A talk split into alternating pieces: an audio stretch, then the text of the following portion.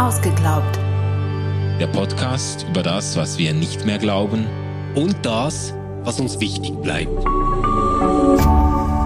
RefLab. Ihr Lieben, herzlich willkommen zu einer neuen Folge von Ausgeglaubt mit meiner Wenigkeit und Stefan. Hallo zusammen.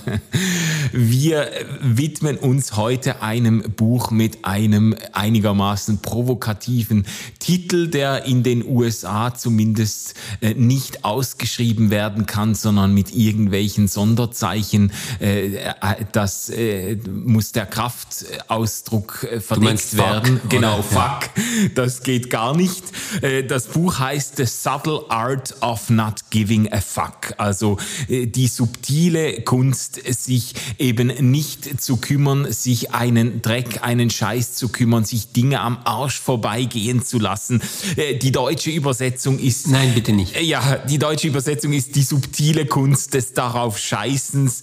Äh, wir haben uns schon im Vorfeld über die unglückliche Wahl dieser Übersetzung unterhalten. Es ist nicht unbedingt die attraktivste Übersetzungsmöglichkeit, aber zumindest sind sie im, ähm, im Genre der Kraftausdrücke Eindrücke geblieben mit der Übersetzung. Ähm, Manu, ich stelle fest, du bist gut gelaunt und ja. ich glaube, äh, das liegt auch am Buch, das wir heute besprechen.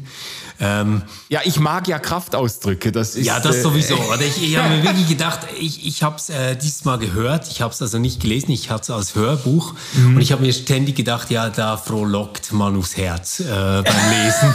ähm, weil, weil wirklich, äh, Fuck kommt zwar auch im Titel vor, aber es kommt eigentlich das ganze Buch ständig ja, vor. Ja, ja, ja. Und das stimmt. Das Ganze beginnt ja so mit einer Abrechnung und einem Rundumschlag gegen das ganze positive Denken und die sich daran bindende Ratgeber in Literatur. Das habe ich natürlich gefeiert. Das ja, habe ich, also äh, das habe ich mir vorgestellt. Der ja. Autor versucht eigentlich aufzuräumen zuerst einmal mit den ganzen äh, Ratschlägen, die einen schnellen Erfolg versprechen und jedem zusprechen, ein ganz einzigartiges Schneeflöcklein zu sein äh, das seine eigene Stimme finden muss und nur ganz fest äh, dran glauben muss, dass es äh, zu einem äh, kometenhaften äh, Aufstieg und Erfolg findet und dann wird sich alles bewahrheiten. Und äh, der Autor das ganze ist, Universum das ganze Universum wird mitarbeiten, um dir zum Erfolg zu verhelfen. Und äh, der Autor macht sich darüber lustig und äh, macht deutlich, dass äh, das Leben doch sehr viel äh, realistischer, bodenständiger bodenständiger und manchmal auch beschissener sein kann. Er geht sogar noch weiter. Er zeigt, wie diese Art des positiven Denkens eigentlich selbstzerstörerisch ist. Ähm, mhm. weil, weil er sagt, na ja, also so in diesen ständigen Affirmationen, ich bin schön, ich bin glücklich, ich bin stark, ich bin gesund, etc., führen wir uns eigentlich ständig vor Augen, dass wir eben nicht schön, nicht glücklich, nicht gesund, nicht stark sind. Mhm. Ähm, und äh, er bringt das dann so auf eine Regel, die eigentlich sagt, also wenn du dir eine positive Erfahrung oder Stimmung oder ein positives Gefühl wünschst, dann ist das eigentlich schon eine negative Erfahrung, die du machst, weil du nämlich genau die Abwesenheit dieses äh, positiven Ereignisses oder dieser positiven Erfahrung spürst. Ja. Also wenn, wenn du dir vor dem Spiegel sagen musst, ich bin schön, ich bin schön, ich bin schön, dann machst du eigentlich ständig die Erfahrung, dass du eben vielleicht nicht so schön bist. Ja, ähm, und, und, und, du setzt das quasi voraus. Er sagt auch, also die einzigen Leute, die ganz sicher nicht jeden Morgen vor dem Spiegel stehen und sagen, ich bin glücklich, sind Menschen, die, die wirklich glücklich, glücklich sind. sind. Genau, also, genau. Äh, ja. ja, und der Ausweg ist jetzt aber nicht einfach schön oder einfach glücklich zu sein, sondern eben hinzunehmen, ähm, dass man vielleicht nicht schön und nicht glücklich ist. Und daraus entsteht dann eben eine positive Erfahrung. Also die ähm, Hinnahme, eben vielleicht nicht schön, nicht gesund, nicht glücklich ähm, zu sein, ist in sich selbst eine positive Erfahrung. Ja. Und, und da beginnt er auch so mit einem ziemlich sozialkritischen Einstieg, finde ich, weil ja die ganze Gesellschaft als etwas thematisiert wird, ähm, dass dir ständig diesen Imperativ entgegenschleudert, dass du glücklich, dass du schön, dass du gesund, dass du stark, leistungsfähig etc. sein sollst. Und weil aber äh, das ja nie klappt, also mhm. weil du nie alles dieses zugleich bist, aber deine ganze Aufmerksamkeit eigentlich auf dieses Defizit immer richtest, entsteht eine Konsumgesellschaft, die dir anbietet, äh, dich selbst quasi zu betäuben äh, mit Drogen, mit Konsum, mit irgendwelchen Ablenkungen ja. und anderen Möglichkeiten. Ja. Und er spricht in diesem Zusammenhang auch von der Feedback-Schlaufe der Hölle, genau. äh, die sich eben dann einstellt, wenn man merkt, oh, ähm, ich, äh, keine Ahnung, ich, äh, äh ich fühle mich nicht gut und dann fühlt man sich schlecht, eben weil man sich äh, nicht gut fühlt. Es gibt dann so, solche selbstverstärkenden äh, Mechanismen, wo man irgendwo, man, man fühlt sich schuldig und dann fühlt man sich schuldig, weil man sich schuldig fühlt und so und er führt das an ganz vielen Beispielen vor. Ich glaube, es gibt so ein Beispiel, das wirklich super ist und das fast jeder Mensch kennt. Das ist so dieses Paradox, wenn du wirklich einschlafen willst. Ja ja. und du dann nicht sofort einschläfst und dir dann sagst, ah, ich muss jetzt wirklich schlafen, weil morgen ist ein ganz wichtiger Tag. Und dann regst du dich so drüber auf, dass du jetzt nicht einschlafen kannst, dass du nicht mehr einschläfst. Ja, ja, ja. Oder eben, äh, um auf das Beispiel oder äh, zurückzukommen, das Thema, das du vorhin erwähnt hast, äh, wenn es dir scheiße geht und du fühlst dich dann scheiße, weil es dir scheiße geht und dann dreht sich das so spiralenförmig nach unten, sagt er ja, dann gesteh dir doch einfach zu, auch mal scheiße drauf zu sein. Genau. Gesteh dir zu, jetzt mal, jetzt bin ich halt mal nicht glücklich, jetzt ist es halt einfach mal Kacke und äh, dass diese Anerkennung der Tatsache, dass es jetzt halt auch Kacke ist, ist dann wiederum eine positive Erfahrung. Also das, genau. das tut gut, das ist eine äh, gute Art, sich der Wirklichkeit zu stellen und ähm, äh, ein guter Grund, auf dem man stehen kann, um äh, dann auch wirklich ein bisschen weiterzukommen. Mhm. So. Mhm. Ähm, wie, erklärt sich der Titel des Buches? Also übrigens, ja. der Autor heißt Mark Manson. Genau. Ähm, The Subtle Art of Not Giving a Fuck. Wie, wie erklärt sich der Titel? Ja, also man, man könnte jetzt zunächst vor allem, wenn man dann die äh, schreckliche deutsche Übersetzung nimmt, die subtile Kunst des darauf Scheißens, könnte man quasi denken, ja, das ist so ein nächstes Buch, äh, das dir einfach sagen will, ähm, eigentlich ist alles egal, das Leben ist nur ein Spiel, äh, nimm es nicht so ernst. Aber genau das ist es nicht. Ja.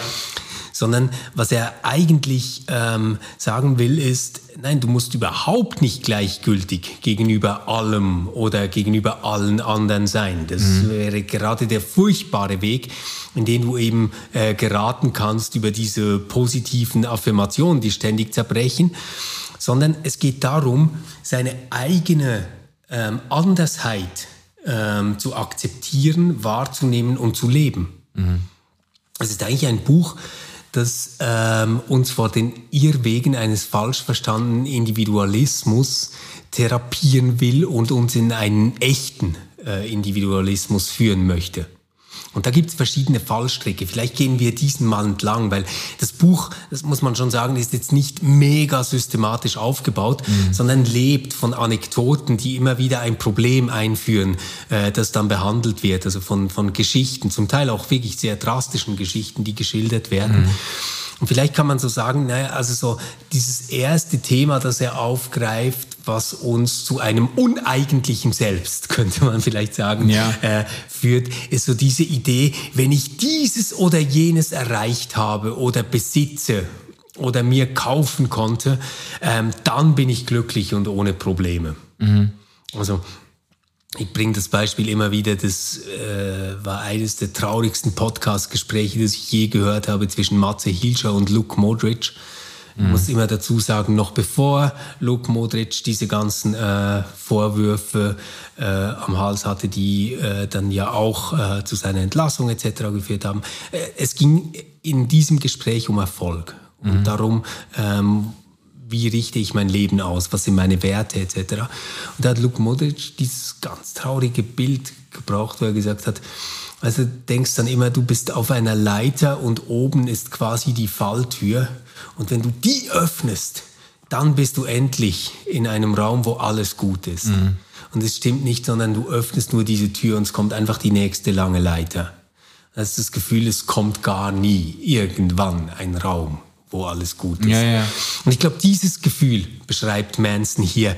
Ähm, also, dass wir uns immer wieder vorgaukeln. Jetzt muss ich noch ähm, dieses Auto haben und dann sind wir wirklich frei und können die Wochenenden genießen. Oder ich muss diesen Urlaub erleben, dann ist alles gut. Mhm. Ähm, und das sind natürlich immer Trugschlüsse.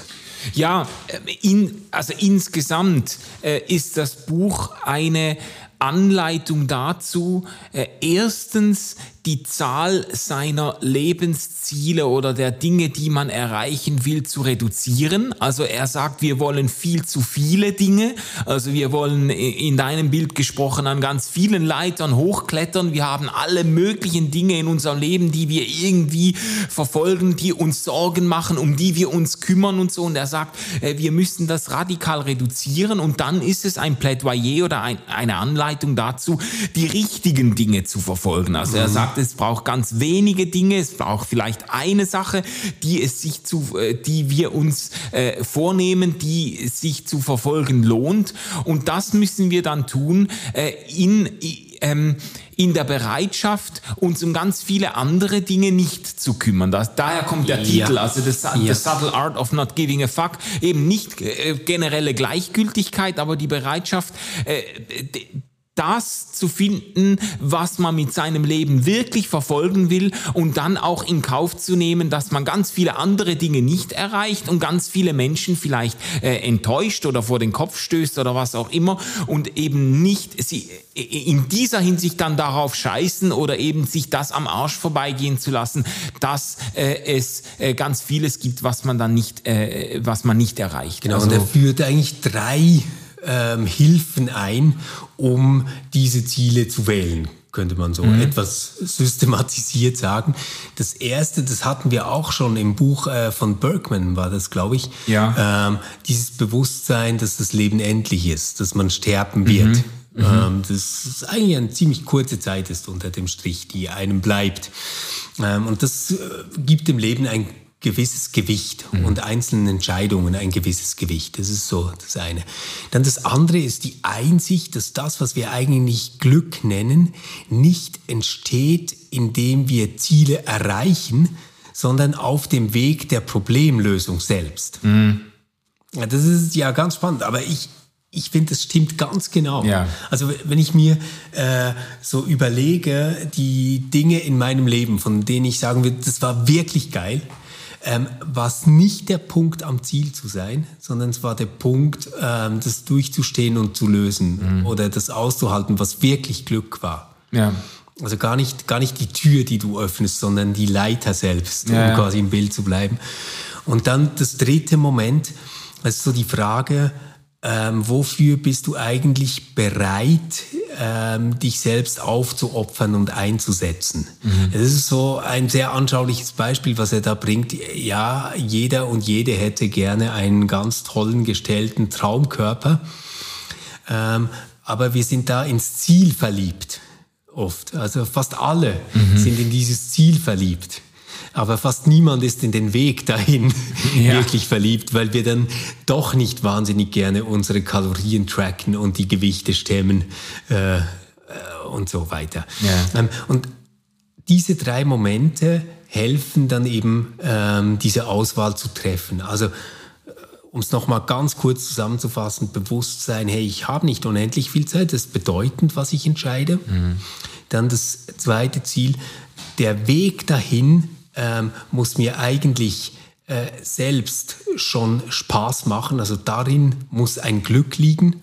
Und der, der dritte Moment, ich muss bereit sein, mich dafür wirklich aufzuopfern. Es muss etwas sein, was ich sein will, nicht etwas, was ich einfach auch noch tue. Mhm. Mhm. Mhm. Und äh, vielleicht kann man sagen, die Tonalität des Buches. Wir können uns da noch drüber unterhalten, ob er seiner Vorlage wirklich gerecht wird, eigentlich eine Antithese zu dieser ganzen äh, amerikanischen Ratgeberliteratur ja. zu präsentieren. Aber die Tonalität des Buches ist auf jeden Fall äh, ganz anders wie bei diesen äh, positiv denken Büchern und so. Er geht eigentlich davon aus, da ist der Jordan Peterson auch sehr nahe, habe ich das Gefühl. Er geht davon aus, dass Le Leben ist Leiden, das Leben äh, bietet wahnsinnig viele Herausforderungen, manchmal ist es scheiße, es sind auch nicht alle Gewinner, es können auch nicht alle Gewinner sein. Dieses Buch fängt, glaube ich, sogar an mit dieser Geschichte von einem Typen, der wirklich der totale Loser war und der eigentlich dann ähm, irgendwo in seinen 50er Jahren äh, literarische Erfolge feierte. Aber ja, Bukowski. eigentlich. Es, ja, es geht um Bukowski. Ja, genau. genau. Ähm, und der schwere Alkoholiker, absoluter Loser, ist er übrigens auch zeitlebens geblieben. Genau, das, ist, genau der Punkt. das ist der ja, Punkt. Das ist der Punkt, dass er sagt, er hat dann eben nicht so diese amerikanische Tellerwäscher-Geschichte eigentlich durchlaufen und ist dann zu einem, zu einem, äh, äh, äh, zu einer äh, Leucht- und Siegerfigur geworden. Er ist eigentlich ein Stück weit ein Loser geblieben, ähm, hat, hat aber, ähm, hat aber den Mut gefunden, sich dem zu stellen und das zu tun, bei dem zu bleiben, wo, wozu er sich berufen fühlte oder was er machen wollte.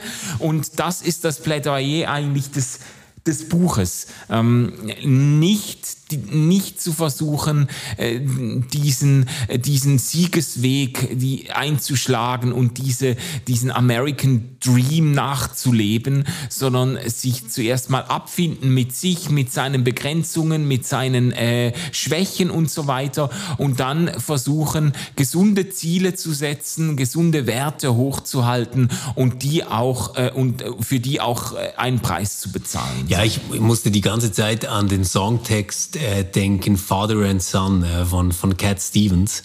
Ähm, weil, weil das hat wirklich so, ich meine, es ist ja lustig, oder? Ähm, Manson ist ein Jahr jünger äh, wie ich und hat dieses Buch ja äh, vor ein paar Jahren geschrieben. Aber es hat schon an vielen Stellen auch so was äh, Väterliches, wo er dir so die Hand auf die Schulter legt und dann unter viel Fluchen eigentlich einfach sagt, ja, weißt du, Leben ist manchmal scheiße, aber mach kein Drama draus. Mhm. Und äh, ich habe hier äh, mal so eine kleine Geschichte, die dich vielleicht inspiriert, wie man das machen könnte. So. Mhm. Ähm, das ist so dieser äh, Gestus, äh, der da mitschwingt und der ist natürlich ganz anders als diese äh, äh, Influencer-Ratgeber-Literatur, die quasi sagt, ja, ich war in der Scheiße, dann habe ich die drei Dinge gemacht und mit diesen drei Dingen retten wir die Welt. Da sagt er, nein, wahrscheinlich, wahrscheinlich retten wir beide die Welt nicht, ähm, aber wir könnten ja mal versuchen, ein erfüllendes Leben zu führen. Mhm. Ich habe jetzt mal so diese drei Dinge aufgezählt, die dabei helfen eigene Endlichkeit, der Weg dahin äh, muss selbst eigentlich Spaß machen und ich muss mich dafür investieren wollen. Es gibt aber natürlich auch Fallstricke, die uns begegnen. Und da musste ich ganz, ganz stark an Stefanie Stahl und ihr Buch Denken, das innere Kind, ähm, wo, wo wir äh, auch schon drüber gesprochen haben. Ja. Weil eines der also ein ganz wichtiger Fallstrick ist so diese Idee des Perfektionismus. Mhm. Also ich muss zuerst den perfekten Plan haben. Und dann muss ich die Ressourcen für die Umsetzung dieses Plans haben. Und dann muss ein ganz guter Tag sein mit richtig gutem Wetter. Und dann fange ich an. Und da sagt er, das ist Unsinn. Ähm, wir, wir müssen uns vor dieser Besessenheit lösen, ähm, Dinge perfekt machen zu wollen und Dinge mhm. immer ganz richtig äh, zu machen, sondern wir müssen ins Handeln kommen. Wir müssen ähm, versuchen, nicht von falsch zu richtig oder zu perfekt zu kommen, sondern nur von falsch zu ein bisschen weniger falsch. Mhm. Das ist nämlich schon ganz gut. Und wenn wir das tun, dann entsteht in dieser Erfahrung selbst ein Inspirationsmoment, das uns trägt zu der nächsten Aktion und wir sind quasi in einem positiv verstärkenden Kreislauf. Ja, ja. Und das ist ja das, was Stefanie Stahl auch gesagt hat mit dieser Vermeidungsstrategie ähm, des Perfektionismus. Also das letztlich eigentlich dahinter steckt, ich traue es mir gar nicht zu, das zu machen. Ja. Ähm, und, und deswegen flüchte ich in einen Perfektionismus, der das Paper nie abgeben muss, der nie ähm, dann wirklich an der Startlinie ähm, des Rennens stehen muss, ähm, der nie das Abendessen wirklich kochen muss, sondern nur eine riesen Rezeptsammlung aufgestellt hat. Ja, ja, ja. ja, ja. Also ich muss sagen, vielleicht zuerst als persönlicher Eindruck so, ich war von dem Buch sehr überrascht und sehr positiv überrascht. Ich hab, äh, wir haben uns entschieden, darüber zu sprechen, weil das Buch äh, sich auch wieder eben sehr, sehr gut verkauft hat, Millionenmal über die Ladentische ging und weil es irgendwo auch spannend und provokativ klingt, The Subtle Art of Not Giving a Fuck. Ich habe was völlig anderes erwartet. Ich habe gedacht, da mhm. ist dann so ein unflätiger Typ, der jetzt irgendwie so eine relativ rücksichtslose Lebensphilosophie verklickert und so so, ähm, was ich auch spannend gefunden hätte zu lesen. Aber ähm, ich war von dem Buch echt positiv überrascht. Ich fand, es war sehr viel intelligenter, sehr viel durchdachter, als ich gedacht habe. Und es war vor allem, ich habe das Gefühl, das Buch ist halt äh, sehr viel aufrichtiger als vieles, was ich in diesem äh, Lebenshilfe-Ratgeber-Genre bis jetzt gel gelesen habe und auch als vieles, was wir schon besprochen haben in mhm. dieser Staffel und in vorausgehenden finden. Äh, der Typ hat für mich ein sehr realistisches Selbst- und Lebensverständnis und wirkt auch diesem hyper, eben diesem hyperindividualistischen und äh, ähm, äh, modernen, spätmodernen Selbstverständnis äh, entgegen, äh, dass das Gefühl hat, ich muss jetzt quasi mich als ganz einzigartiges Geschöpf, als unverwechselbare Kreatur irgendwie in den Mittelpunkt Mittelpunkt des Universums stellen und so. Und äh, er ist da eher auf, äh, ich sage jetzt mal eher auf äh, Fight Club, ähm, äh, ähm äh, wo es am Anfang auch heißt, äh, ja, ihr seid alle einzigartige Schneeflocken und so. Und dann merkt man, nee, nicht wirklich. Also ja. so, so besonders sind wir nicht. Und es liegt auch etwas Befreiendes darin zu merken, ja, also die Welt hat nicht unbedingt auf mich gewartet. Ja. Was würdest du sagen, worin liegt so die gegenwartsdiagnostische Kraft dieses Buches? Also was, wo hilft es uns, ähm, unsere Umwelt, unsere Gesellschaft, unser Leben besser zu verstehen? Also ich finde zuerst mal interessant, äh, das Buch hat sich sehr, sehr gut verkauft, gerade mit diesem Titel Die Kunst, sich Dinge an Arsch vorbeigehen zu lassen. Und er steigt ja auch ein mit einer Gegenwartsdiagnose, in der er beschreibt, äh, wie viele Dinge dem modernen Menschen offen stehen, ähm, in Klammer dem westlichen einigermaßen äh, gut situierten Menschen zumindest, ähm, wie viele Dinge an uns herangetragen werden, an wie vielen Dingen wir uns beteiligen können. Und das schafft offenbar bei vielen Menschen, da haben wir auch schon drüber gesprochen unter dem Stichwort Multi-Optionsgesellschaft und so, das schafft auch ein Gefühl der Überforderung, ein Gefühl von äh, ich bin an so vielen Stellen Stellen involviert. Ich bin in so vielen Projekten, privat und beruflich, äh, mit dabei. Ich muss an so vielen Fronten irgendwo kämpfen oder irgendwo mich beteiligen, dass das Bedürfnis ähm, äh, äh, wächst, äh, auch mal die Freiheit zu haben, zu sagen, so, äh, und das geht mir jetzt am Arsch vorbei, so, ja. da, da kümmere ich mich jetzt mal nicht drum. Und wenn da jetzt irgendwie, keine Ahnung, wenn da jetzt mal äh, etwas nicht aufgeht und nicht klappt, dann weine ich dem nicht nach. Und wenn da irgendeiner äh, von mir aus nicht ganz glücklich wird mit mir und meiner Lebensführung oder Zielsetzung, dann ähm, raubt mir das auch nicht den Schlaf. Also so dieses Bedürfnis, auch mal zu sagen, sagen zu können, so, da kümmere ich mich jetzt nicht drum, das geht mir jetzt am Arsch vorbei. Ähm, das Bedürfnis ist offenbar groß genug, dass viele Leute ein solches Buch kaufen. So will die, also das ist eine, ähm, eine äh, gegenwartsdiagnostische ähm, äh, Lesart. Also dass du quasi sagen würdest, so ähm, Multi-Optionsgesellschaft und der Druck darin, glücklich zu sein. Ja, ja. Ja, ja ich glaube, ähm, das ist bestimmt ein ganz wichtiger Aspekt. Ein, ein weiterer Aspekt ist vielleicht so dieses Hamsterrad, das er beschreibt. Mhm. Also, dass wir so in einem Streben nach Glück und Sicherheit, ähm, äh, das, äh, bezieht sich jetzt natürlich wirklich auf eine westliche Wohlstandsgesellschaft. Das, das ja. sollte mittlerweile klar geworden sein. Ähm, aber das, dass wir darin leben und uns immer wieder vorgegaukelt wird und wir das selbst auch glauben, dass wenn wir jetzt noch dieses Ferienhaus haben und diesen Zweitwagen, dass dann bestimmt äh, das Leben viel besser wird und mhm. ähm, eigentlich die Probleme gelöst sind. Wir aber ständig die Erfahrung machen, dass es nicht so ist. Mhm. Und wir in einem Hamsterrad festsitzen, in dem wir immer wie mehr äh, Geld verdienen müssen, um den Standard zu halten, von dem wir mal geglaubt haben, dass er uns glücklich machen wird. Mhm. Ständig die Erfahrung machen, dass wir aber dadurch nicht glücklich geworden sind und das Leiden daran, dass wir nicht glücklich geworden sind, uns beschämt, weil es eigentlich lauter First World äh, Problems yeah. äh, sind, oder? Ich glaube, das ja. äh, ist schon auch ähm, ein Zug, der mindestens äh, breite Teile unserer Gegenwart und unserer Gesellschaft gut beschreibt. Mhm. Ja. Ähm, für mich ist aber noch was anderes äh, interessant darin, nämlich so diese Idee dezidiert äh, zu sagen, ähm, weißt du, wir handeln alle unter einer unübersichtlichen, nicht äh, gewissen äh, Situation und unter schwierigen Umständen. Das ist nun mal so, so ist Leben und ich kann dir da auch nicht mehr Orientierung geben quasi. Aber es geht darum, sich für etwas zu committen. Und das bedeutet zunächst mal zu ganz vielem auch Nein zu sagen. Ja. Und zwar innerlich zu ganz vielem Nein zu sagen, zu ganz vielen Ansprüchen, die kommen können. Und dann eben das auszuwählen, wo du sagst, ja, ähm, in dieser kurzen Lebenszeit, da äh, will ich was drin erleben, da will ich einen Unterschied machen. Mhm.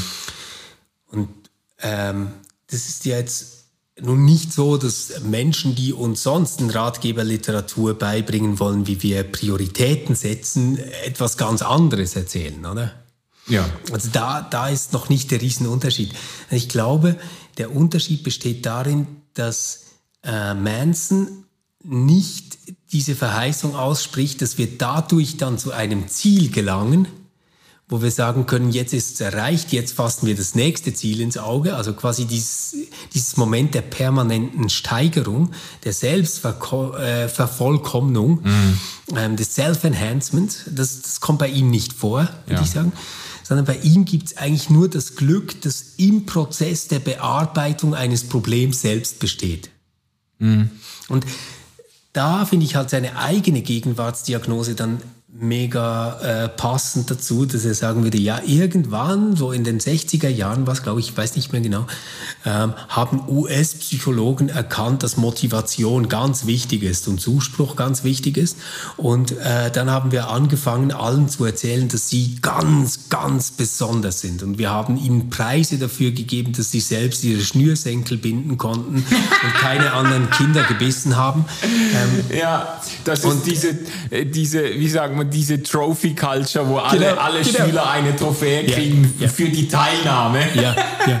Oder? Und ich, ich glaube, dass er da schon auch einen Punkt hat. Ja.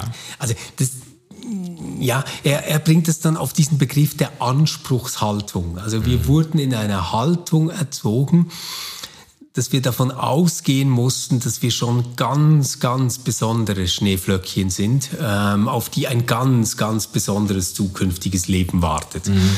Und jetzt irgendwie mit der Realität umgehen müssen, dass das gar nicht so ist.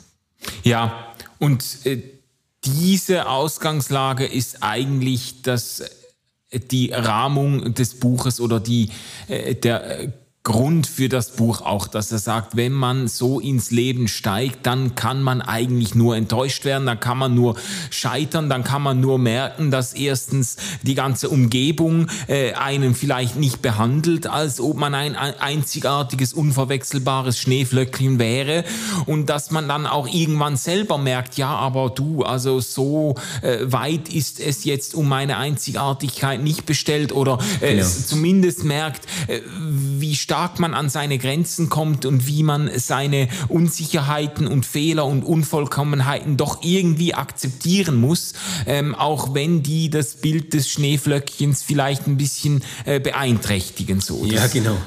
Es gibt dazu übrigens ein super deutschsprachiges Buch, ist ein bisschen älter, äh, von Nina Power.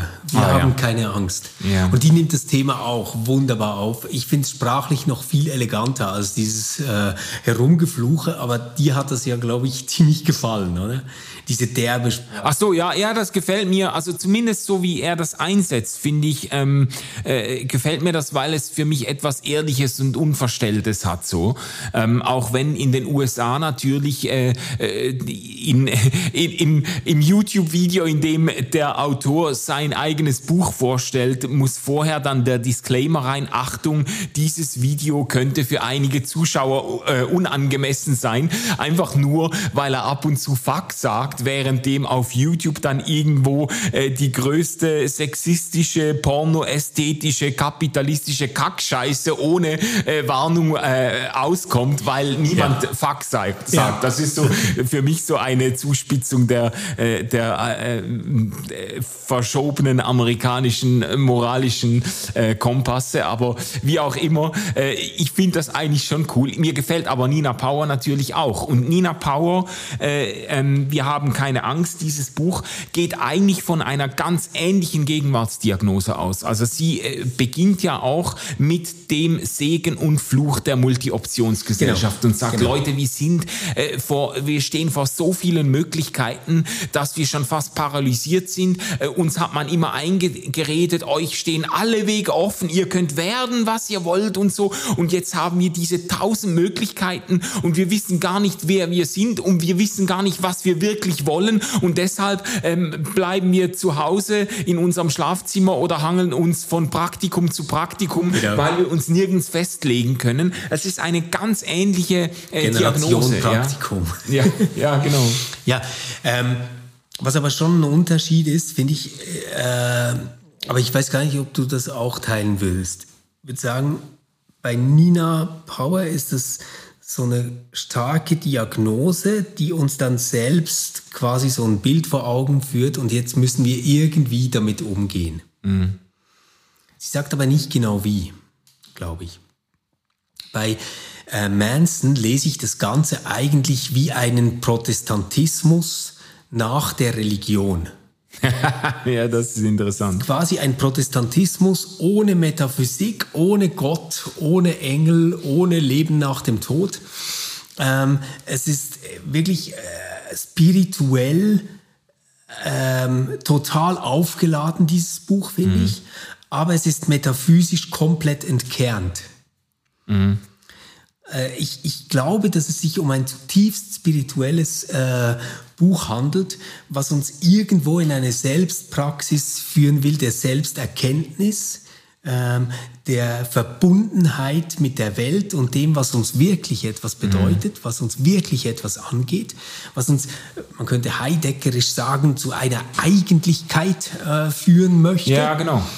Ähm, aber das schon aus einer Situation geschrieben ist, wo man nicht mal mehr an Gott oder Metaphysik oder irgendein kompensatorisches Leben nach dem Tod denkt. Mhm. Es wehrt sich auch nicht dagegen. Oder es ist, es ist schon jenseits dieses Konflikts geschrieben. Ja. Ja, es ist eine interessante Deutung. Also ich kann dem schon was abgewinnen, weil man einerseits äh, bei Mark Manson diesem Zugeständnis nicht nur der eigenen Endlichkeit, sondern auch der eigenen Zerbrochenheit oder Gebrochenheit irgendwie äh, ähm, äh, findet. Ähm, er geht davon aus, dass, äh, dass wir Dinge in den Sand setzen, dass wir irgendwie äh, ähm, äh, auch äh, irgendwo schräg in der Landschaft stehen. So, das könnte man natürlich mit einem reformierten Sündenbegriff oder so in, in Verbindung bringen. Und dann hat er aber dieses starke Freiheitspathos, auch dieses genau. starke, äh, auch Verantwortungspathos. So, du, du, du, du kannst aber jetzt unter diesen zerbrochenen und erschwerten Bedingungen kannst du immer noch irgendwo eine Sphäre der äh, Verantwortung finden und dich quasi frei strampeln und versuchen, für etwas zu leben, für das es sich zu leben lohnt. Also, ja, mhm. ja das glaube ich auch. Das glaube ich auch. Ähm, und vielleicht ähm, müsste man auch sagen, es, es mag, es mag äh, ein, ein Buch nach der Religion sein, aber in ganz vielem ist es auch wieder ganz nahe an äh, Evangeliumstexten oder mhm. Perspektiven. Äh, mach, mach, mal so, nehmen wir diese Jesus-Figur. Mhm. Ähm, die lebt ja eigentlich nicht davon, dass sie die drei Schritte zum Glück und die Orientierung in der Welt erzählt, ja. sondern davon, dass sie den Menschen sagt, dass eine ganz andere Logik, ähm, eine ganz andere Art von Herrschaft, ein ganz anderes Prinzip schon auf sie zukommt mhm. und ihnen dafür die Augen öffnen will und sie einlädt, mitzukommen. Und äh, noch nach der Auferstehung, also noch nach Kreuz und Auferstehung, ähm, sagt der Jesus nicht so, jetzt setzt euch mal hin, liebe Jüngerinnen und Jünger, und schreibt das mal alles auf und das lest ihr jetzt überall vor. Nein, das, was man vorlesen soll, ist die Torah oder nicht die Jesus-Geschichte, sondern was da eigentlich steht, ist erstens die Aufforderung, Menschen zu taufen und die Aufforderung zur Nachfolge. Mhm. Das heißt, vielleicht ist in unseren eigenen Wurzeln viel weniger Metaphysik und viel weniger großer äh, Gottesbegriff drin und viel mehr Praxis und Pragmatismus, als wir das selbst so wahrnehmen mhm. als Teil, ähm, ich sage jetzt mal so, der Christenheit und der Kirche. Ja. Weil, und, und das, das wäre jetzt so meine Frage an das Buch von Manson. Ich, glaube tatsächlich, dass das funktioniert, ähm, ins Handeln zu kommen, Dinge auszuprobieren, da Selbstwirksamkeitserfahrungen zu machen und darin ein Glück zu erkennen. Äh, glaube aber, dass das irgendwo auch nicht ganz voraussetzungslos ist. Also man ja. muss äh, so eine Art Urvertrauen, Grundvertrauen oder eben wie man christlich sagen würde, äh, diese wirklich Erfahrung der Rechtfertigung mhm. irgendwo schon gemacht haben. Also ich muss diesen Glauben haben, dass ich wirklich geliebt und in Ordnung mhm. bin. Und das kommt ja bei Manson dann in diesem äh, Schlussteil auch ganz stark vor, dass er sagt, weißt du, in Wirklichkeit bist du etwas ganz Besonderes. Weil du bringst diesen einen Blick, den nur du hast, auf die Welt mit und du triffst Entscheidungen, wie nur du sie an dieser Stelle treffen kannst. Mhm. Und genau darin liegt ein Besonderes. Nicht darin, dass du auserwählt bist, auf einem großen Thron zu sitzen und von Schmetterlingen umgeben zu sein, sondern eben darin, dass nur du dieses eine Leben leben kannst. Also eigentlich einen ganz starken Erwählungsgedanken, den er da reinbringt. Aha, halt ohne ja. Gott, ohne Metaphysik, ohne mhm. Telos. Aber schon ein Erwählungsgedanke und auch ein Rechtfertigungsgedanke, nämlich im Sinne von, darin besteht dein Glück. In allem Unglück, in allem, was im Leben scheiße sein kann, besteht dein Glück darin, dass du dieses Leben überhaupt hast, diese Widrigkeit überhaupt erleben kannst, mhm. dich dem stellen kannst und darin Entscheidungen treffen kannst. Mhm. Und ich finde, das ist eigentlich ein ganz, ganz starkes Bild jetzt unter mental säkularen Voraussetzungen ähm, für den Begriff Gnade. Ja. Weil zuerst war die Möglichkeit gegeben, zu leiden, Entscheidungen zu treffen, Glück zu erleben, bevor du gelitten hast, Entscheidungen getroffen hast und vielleicht Glück erlebt hast. Mm.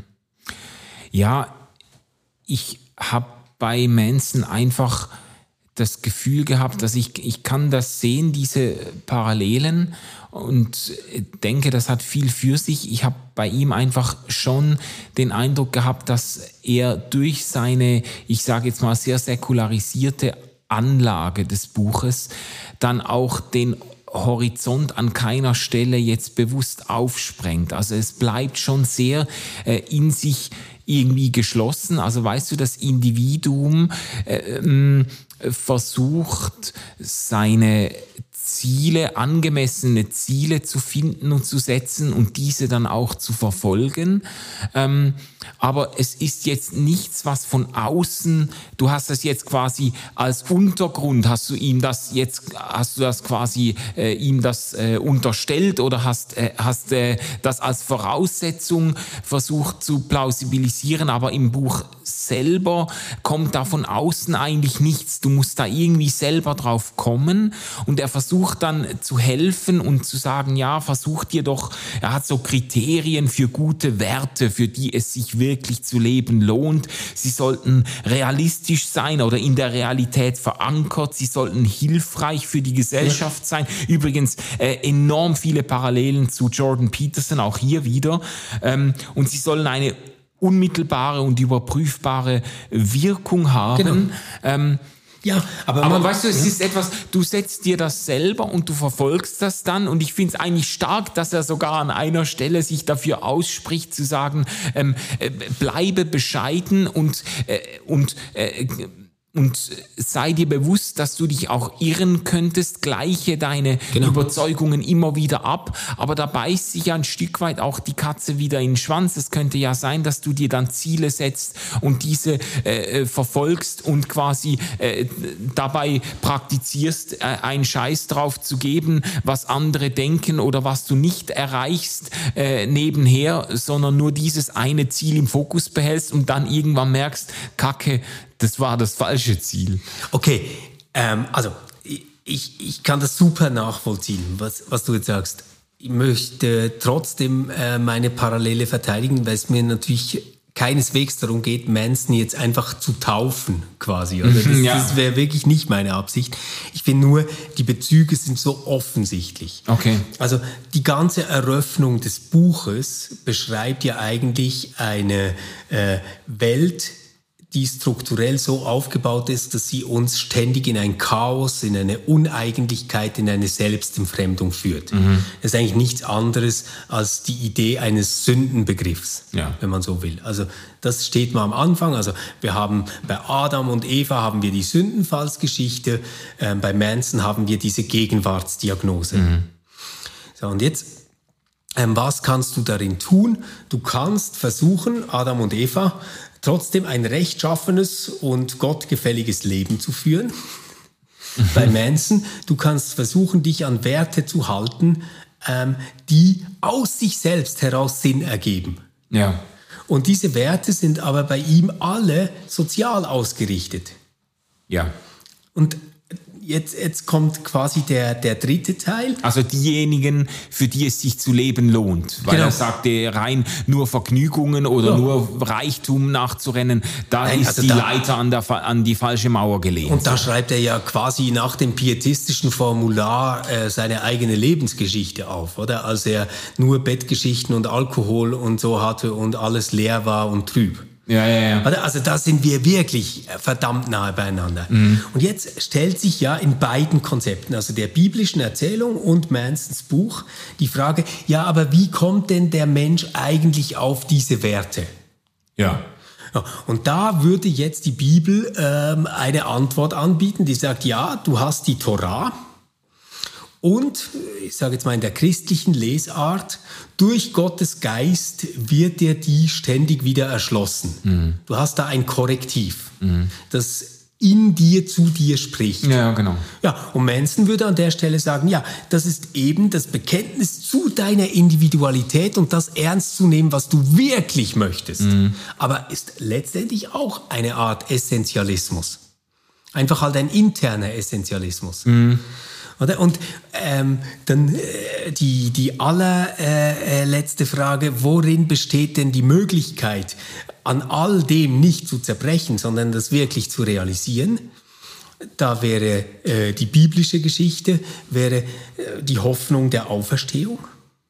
Dass, ja. dass, es etwas gibt, was größer ist als das Leben und größer als der Tod, das uns trägt. Mhm. Bei äh, Manson wäre es äh, ein ganz starker Erwählungsgedanke. Nämlich zu sagen, du hast dieses eine Leben bekommen und du kannst es so realisieren. Also deswegen, ich, ich finde wirklich, man, man muss jetzt nicht sagen, das ist ein christliches Buch, das will ich gar nicht. Ich will nur sagen, es ist eine wahnsinnig gute Adaption unter säkularen Bedingungen einer äh, christlich-protestantischen äh, Lebensstory. Mhm, mh. Ja, ja, warum nicht? Warum nicht? Also äh, ich habe auf jeden Fall beim Lesen, ich habe ja gesagt, ich war sehr positiv beeindruckt von dem Buch und beim Lesen schon das Gefühl gehabt, also das ist jetzt mal wieder eines der äh, Bücher, die ins Genre Ratgeber äh, Literatur fallen, äh, dem ich eigentlich eine weite Verbreitung wünsche, im Gegensatz zu anderen, wo ich denke, die produzieren entweder Arschlöcher oder, äh, also entweder arrogante oder enttäuschte Arschlöcher. ja. Ja, schön. Ähm, wer sollte das Buch lesen, Manu? ich würde schon sagen, Gesellschaftsteilnehmerinnen und Teilnehmer, die irgendwo das Gefühl haben, ich habe zu viele Bälle in der Luft und äh, komme gar nicht umhin, einige davon fallen zu lassen und äh, fühle mich davon aber völlig überfordert oder schuldig oder was auch immer. Äh, das Buch kann enorm äh, erstens entlastend wirken und klärend wirken. Jetzt ich meine das jetzt wirklich nicht als flapsigen Witz, aber so ein bisschen ist es ja auch eine Selbstbeschreibung, die du jetzt gerade gemacht hast. ja, habe ich auch gedacht, aber. ähm, Hat es dir denn geholfen? ja, noch nicht. ja, ich muss es, ja, ich muss es noch äh, äh, digestieren. Ja, ja. weil ich, ich, ich frage das nicht, um mich über dich lustig zu machen oder dich irgendwie zu überführen, sondern ich, ich so hatte, geil, dass du das jetzt bringst. ich hatte bei, bei dieser ganzen Parallele, ähm, die ich da konstruiert habe, oder glaube ich, ähm, dass das Buch die gleiche Stärke, aber dann eben auch die gleiche Schwäche hat ähm, wie ein christlicher Protestantismus. Weil letztendlich geht es halt dann darum, dass man tatsächlich auch in eine Praxis kommen muss. Also ich sage jetzt mal so, ähm, das ganze Christentum kannst du abstrakt als wunderschöne Idee haben als ja. ganz tolles, tragendes Weltbild. Mhm. Und es hat nichts mit dir zu tun, solange du nicht betest. Und bei Manson wäre es so, du kannst äh, dieses Buch als wunderbaren Orientierungsrahmen haben, aber es wird nichts mit dir zu tun haben, außer dass du dir immer wieder dein Scheitern erklären kannst, wie mit der christlichen Story auch. Mhm. Aber dass du dir immer wieder dein Scheitern erklärst, solange du nicht anfängst, in dich zu kehren bei ihm wäre das die Praxis der Meditation, die er nennt, ähm, oder ähm, der Lektüre oder des Aufschreibens dessen, was einem wirklich was bedeutet, mhm. und dann in ein Handeln kommst. Und ich glaube, das ist, das ist letztendlich immer dieser mirakulöse Moment. Also wie kann es geschehen, dass Menschen sich wirklich von etwas berühren lassen, so dass sie in eine Praxis kommen, die dann das eigene Leben wirklich verändert und ähm, transformiert. Ja, ja. Also genau, also mirakulös oder eben das ist dann dieses Element, das von, ich sage jetzt mal, äh, um diese Raummetapher zu nehmen, von außen äh, uns ergreift oder erfasst oder wo, wo mir etwas klar wird, wo sich etwas klärt bei mir, ähm, das ähm, da wird eben auch dieser sehr ich sage jetzt mal, innerweltlich individualistische Rahmen de facto dann aufgesprengt. Da begegnet ja. uns etwas. Und, und, genau, ja. und äh, ich, ich glaube halt, es ist viel weniger wichtig, was das genau ist. Ich, ich würde halt sagen, ähm, ja, also das ganze Christentum ist toll und Mansons Buch ist auch toll, aber beide funktionieren nicht ähm, wenn, wenn nicht irgendwie diese Praxis reinkommt. Mhm. Ähm, sei es das Gebet, sei es die Meditation. Deswegen, ja, du kannst auch das Christentum wunderbar haben ohne Gott, aber ganz bestimmt nicht ohne Gebet. Ähm, und du kannst Mansons Buch ähm, natürlich haben ohne Gott, der, der kommt überhaupt nicht vor, aber ich glaube eben nicht ohne eine Innerlichkeit, ohne ein mhm. echtes Selbstverhältnis, ohne ein sich in der Welt spüren als jemandem, dem diese Welt geschenkt worden ja, ist. Ja, ja. Jo. Ja, und wo, wo trifft das Buch deine Lebenswirklichkeit? Also ich habe mich jetzt schon implizit geoutet als jemand, der ähm, oft zu viele Bälle in der Luft hat. Ich hatte vor einigen Jahren noch fünf verschiedene Arbeitgeber gleichzeitig. Da ist es ohnehin schwierig, äh, das eine Ding zu verfolgen, wenn man äh, quasi äh, nach fünf Agenten äh, sich ausrichtet und so. Aber ich kann mich natürlich darin äh, wiederfinden und gebe auch offen zu, dass es es mir oft nicht sehr einfach fällt, äh, die Anzahl meiner Ziele und Lebensambitionen irgendwie auf ein vernünftiges und praktikables Maß zu reduzieren. Also das mhm. ist sicher äh, eine Baustelle, in der ich sehr, mich sehr gut einklinken kann in das Buch. Ich glaube, bei mich, also mich trifft das am ehesten so bei diesem Hamsterrad. Mhm. Dass man über Konsum ökonomische Notwendigkeiten schafft, die die eigene Freiheit so beschränken, dass man nicht das ähm, tut oder wird, was man eigentlich gerne möchte. Ja. Äh, ich kann das ganz konkret sagen, oder? Ich habe immer wieder diese Fantasie, dass es cool wäre, mich selbstständig zu machen. Mhm. Ähm, und wenn ich dann aber äh, so um den 20. rum äh, meinen Lohnausweis auf dem Pult habe, bin ich eigentlich jedes Mal ganz dankbar dafür. Und habe mich da schon auch eingerichtet in einem ziemlich bequemen Leben, mhm. würde ich so sagen. Und das ist jetzt, eben, kann man sagen, ja, First World Problem, aber tatsächlich beschreibt das ganz gut dieses Hamsterrad. Mhm. Ähm, ich habe mich an was gewöhnt, äh, das ich aufrechterhalten muss. Und wo ich jetzt auch nicht bereit wäre zu sagen, ja, ich kann auch mal zwei Jahre mit der Hälfte leben. Das würde ja, ich nicht hinkriegen. Ja. Und darin liegt eine Unfreiheit, die so selbstverständlich ist, dass ich sie nicht sehe, ohne dass ich durch sowas immer wieder wachgerüttelt werde. Ja, Stefan, also insgesamt würde ich sagen, äh, The Subtle Art of Not Giving a Fuck, ein äh, erstaunlich irgendwo aufrichtiges, hilfreiches, äh, sogar weiterführendes Buch für äh, Menschen, die zu viele Bälle in der Luft haben. Eine, würde ich doch sagen, eine Empfehlung zumindest für diejenigen, die jetzt beim Wort Fuck oder Scheiße nicht gerade ähm, allzu offended sind. Genau, und ihr könnt das Buch auch kostenlos hören auf Spotify. Ja, von einem großartigen Vorleser, muss ich sagen. Ich finde. Äh, Haben wir jetzt eigentlich diesen Werbevertrag? ja, nein, nein, müssen wir dran okay. arbeiten. Gut, gut. Ihr hey, Lieben. Bis dahin ja. könnt ihr uns auf allen Podcast-Plattformen hören. Genau, genau. Wäre toll, wenn ihr mal einen Kommentar hinterlasst. Manche von euch tun das, manche auf Spotify, manche per Direktnachricht, manche auf der Webseite. Ähm, das freut uns immer. Habt eine gute Woche. Ähm, nächste Woche hören wir uns ähm, zu einem Thema, das weder Manu und ich jetzt schon präsent haben, weil das müssen wir jetzt nämlich noch besprechen. Ähm, und darum äh, sagen wir an dieser Stelle Tschüss, gebt euch Sorge und bis bald. Bis bald, Tschüss. RefLab